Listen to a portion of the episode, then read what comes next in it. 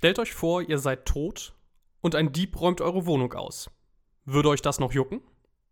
Was es mit diesem Gedankenspiel auf sich hat, erfahrt ihr jetzt in Folge 44 von Juracast. Juracast, der Podcast mit aktuellen Urteilen für dein Examen.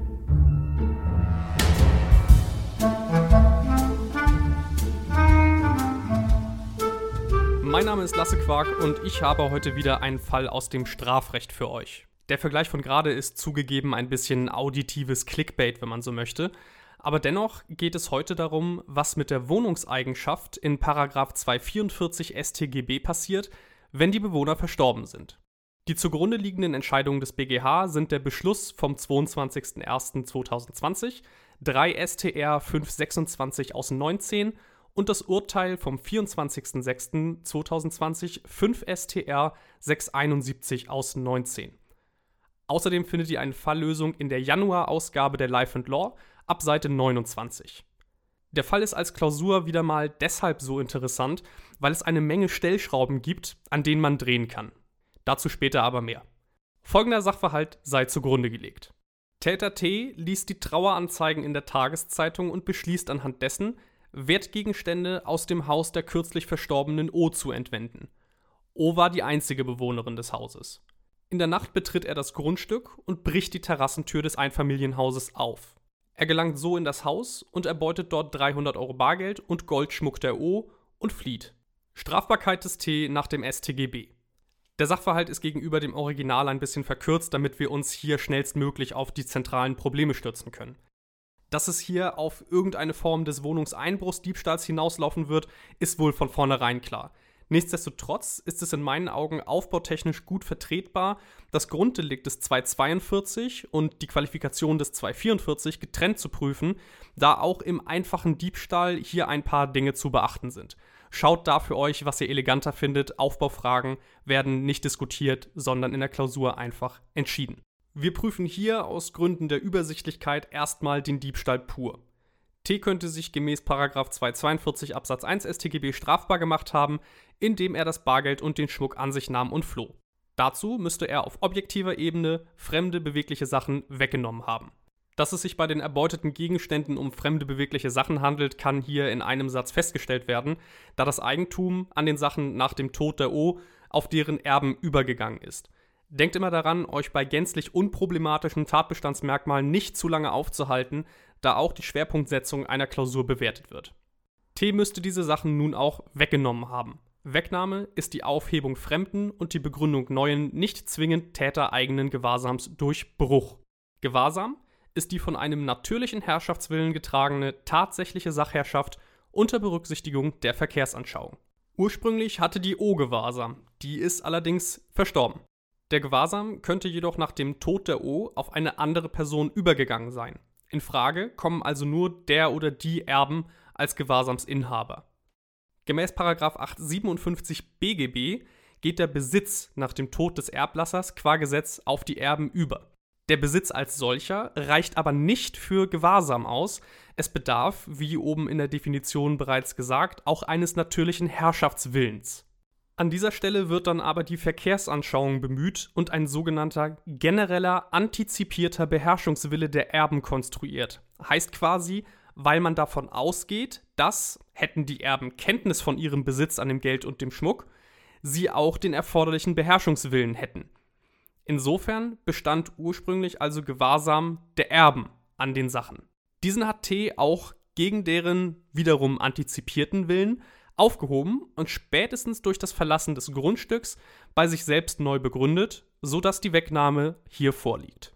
Insoweit handelte T auch vorsätzlich im Sinne des 15 sowie mit der Absicht rechtswidriger Zueignung, ferner auch rechtswidrig und schuldhaft, sodass er sich hier eines Diebstahls schuldig gemacht hat. Soweit so gut. Der Diebstahl des T könnte nun aber als Wohnungseinbruchsdiebstahl qualifiziert sein, da er ja die Terrassentür zu dem Haus der O aufgebrochen hat. Achtung, in Paragraph 244 gibt es für den Wohnungseinbruchsdiebstahl einmal den Absatz 1 Nummer 3 sowie den Absatz 4. Da Absatz 1 Nummer 3 gegenüber Absatz 4 subsidiär ist, prüfen wir Absatz 4 zuerst. In der Klausur immer die einschlägigen Normen zu Ende lesen. Bei dem Haus müsste es sich also um eine dauerhaft genutzte Privatwohnung handeln, in die T sich durch eine der in Absatz 1 Nummer 3 benannten Tathandlungen Zutritt verschafft hat. Absatz 4 bezieht sich ja auf Absatz 1 Nummer 3, deswegen sind auch die dortigen Tathandlungen einschlägig. Bei einem Haus müsste es sich also erstens um eine Privatwohnung handeln, die zweitens dauerhaft genutzt ist. Das Merkmal der Wohnung ist hierbei in Absatz 1 Nummer 3 und Absatz 4 gleichbedeutend. Wie gesagt, Absatz 4 bezieht sich ja auf Absatz 1. Die beiden Tatbestandsmerkmale Wohnung und dauerhaft genutzt müssten hier in der Prüfung unbedingt getrennt voneinander betrachtet werden, da die Beurteilungskriterien verschieden sind. Aber der Reihe nach. Schauen wir uns zunächst das Merkmal Wohnung an. Wohnungen sind in sich geschlossene Raumgebilde, die zumindest vorübergehend zur Unterkunft von Menschen dienen. Das ist bei einem Haus grundsätzlich der Fall. Hier ist nun aber fraglich, wie es sich auswirkt, dass die einzige Bewohnerin O zum Zeitpunkt der Tat bereits verstorben ist, wodurch die Wohnungseigenschaft entfallen sein könnte. Es gibt zwei Kriterien, nach denen man die Eigenschaft als Wohnung beurteilen könnte. Einmal die tatsächliche aktuelle Nutzung und einmal die Widmung, also quasi das, wozu dieses Raumgebilde normalerweise genutzt werden soll. Würde man hier auf die tatsächliche Nutzung abstellen, wäre die Wohnungseigenschaft entfallen, denn die O lebt ja tatsächlich nicht mehr in dem Haus, die ist ja tot. Würde man hingegen auf die Widmung abstellen, so wäre die Eigenschaft erhalten geblieben, denn das Haus wurde und soll ja wohl auch künftig als Wohnung genutzt werden. Für ein Abstellen auf die Widmung spricht zunächst der Wortlaut. Denn Wohnung meint nach dem allgemeinen Sprachgebrauch ja erstmal eine in sich geschlossene Einheit von mehreren Räumen, unabhängig von deren Nutzung. Auch die Systematik spricht für die Widmung, denn der Begriff der Wohnung wird unter anderem auch in 123, dem Hausfriedensbruch, und in 201a StGB, der Verletzung des Persönlichkeitsrechts durch Bildaufnahmen, verwendet. Und in diesen Normen wird auch auf die Widmung abgestellt. Bei der schweren Brandstiftung in 306a Absatz 1 Nummer 1 wird zwar auch die Wohnung genannt, allerdings wird dort auf die tatsächliche Nutzung abgestellt. Das lässt sich aber mit dem unterschiedlichen Wortlaut begründen, denn dort heißt es nämlich, dass die Räumlichkeit der Wohnung von Menschen dient. Außerdem hat die schwere Brandstiftung einen anderen Schutzzweck als der Wohnungseinbruchsdiebstahl. Während 306a das Leben und die körperliche Unversehrtheit der Bewohner schützen will, geht es in 244 um das Eigentum und die häusliche Integrität. Dieser gerade genannte Sinn und Zweck der Norm, also von 244, ist schließlich auch das letzte Argument für das Abstellen auf die Widmung.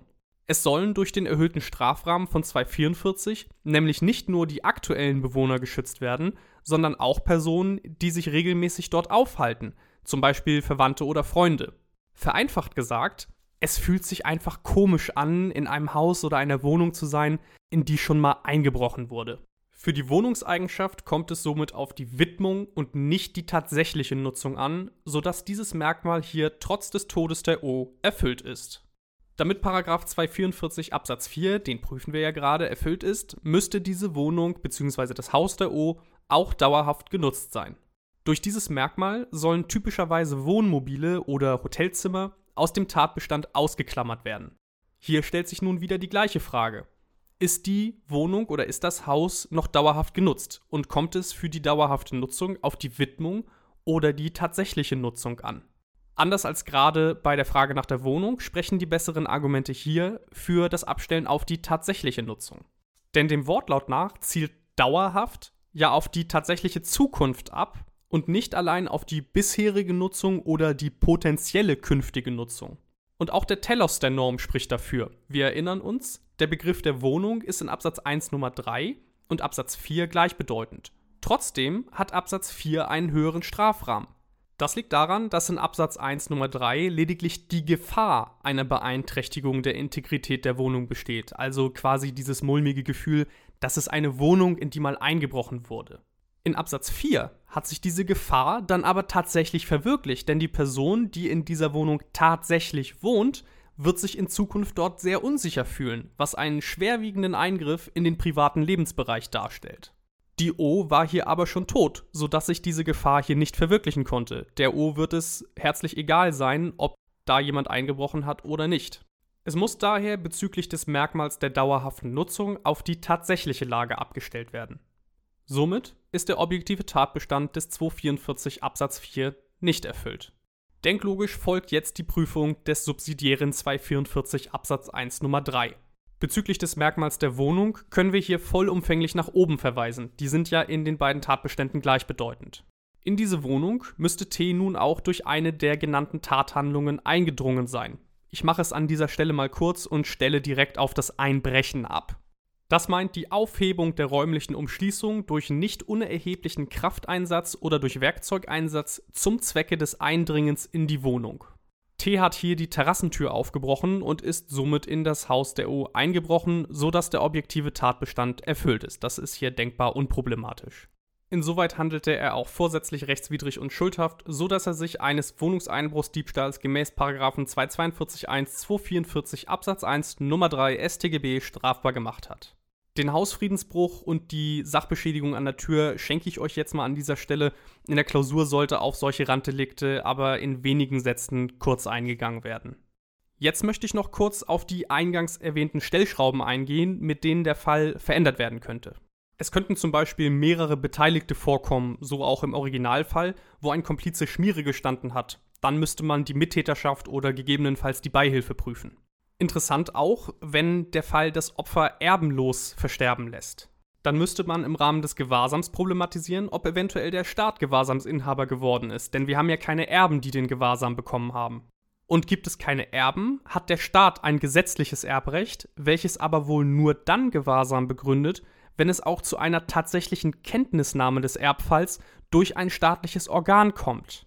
Ist das nicht der Fall, wären die erbeuteten Sachen gewahrsamslos und es könnte nur der Versuch geprüft werden. Denn ohne Gewahrsam, der gebrochen werden kann, fehlt es ja bereits am objektiven Tatbestand des Grunddelikts. Außerdem könnte der Fall so konstruiert werden, dass mehrere, also mindestens drei Täter planen, regelmäßig Häuser von irgendwelchen Verstorbenen zu besuchen. Dann müsste man kurz auf die Bandeneigenschaft eingehen. Ferner könnten der oder die Täter einen Kuhfuß oder einen Schraubenzieher dabei haben, um Türen oder Fenster aufzuhebeln. Dann müsste auf das Bei sich führen eines gefährlichen Werkzeugs eingegangen werden.